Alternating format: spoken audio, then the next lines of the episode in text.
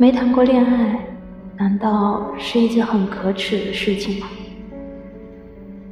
前段时间和鱼子聊天时，他很愤懑地问道：“鱼子今年二十五岁，性格温和，样貌可爱，喜欢健身，但不知为何从出生单身到现在。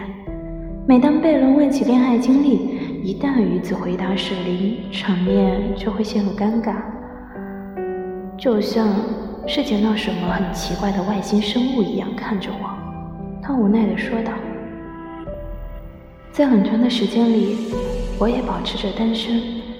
还记得刚进大学没多久，就被一个学长好心的提点：你以后千万不要告诉别的男生你没有谈过恋爱呢，会把人吓跑的。记得。”以前和闺蜜聊天时，她也提到不想和没有恋爱经验的男生交往，太累了。我问为什么，她说，恋爱也是有很多潜规则的，什么时候牵手，什么时候接吻，什么时候拥抱，没有经历过的人很难知道这一些的。也看到很多的恋爱手册说起，如果被问起恋爱次数的话，无论你原先是多少次。不要说是两三次，太少会被人觉得人奇怪，或者是没有魅力；太多会被人觉得是滥情。所以两三次是一个最佳答案。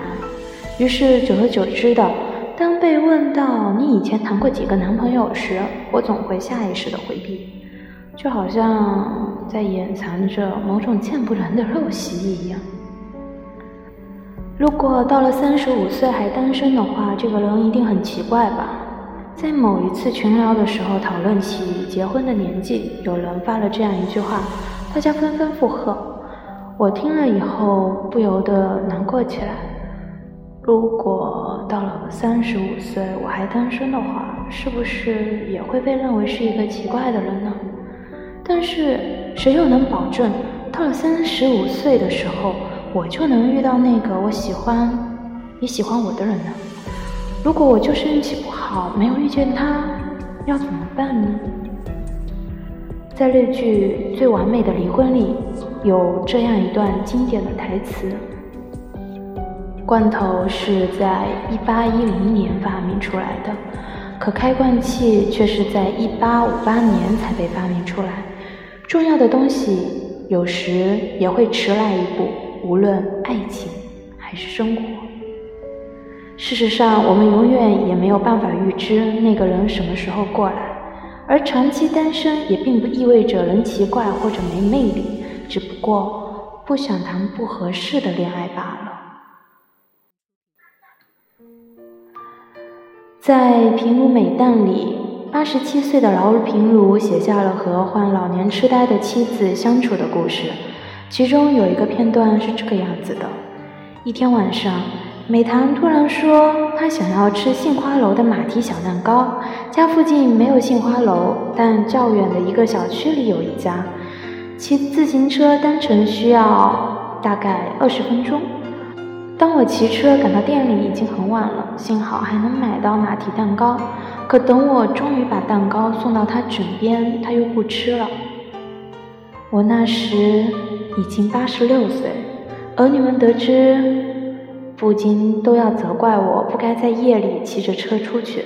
我也知道，此时美棠说话已经糊涂，可我总是不能习惯她叮嘱我做的事，我竟不能依答。明明是很朴实的语句，看到这里却不由得落泪。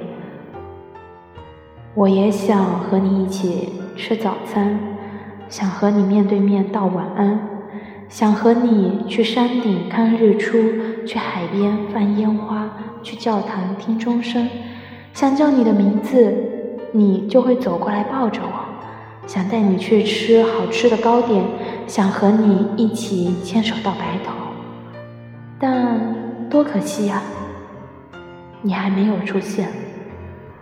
不过。也正因为你出现的那么晚，一旦我找到你，一定会很珍惜、很珍惜你的。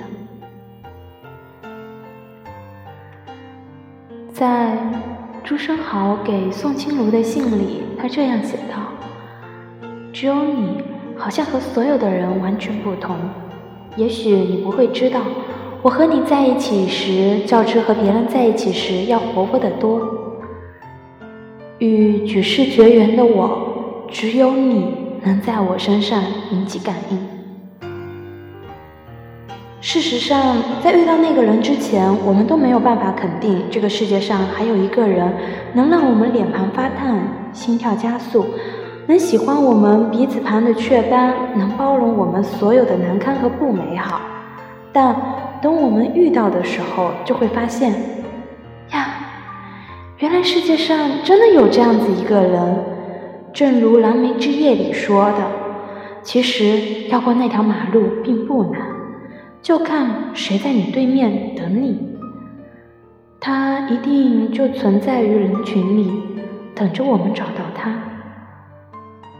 我要跑着去。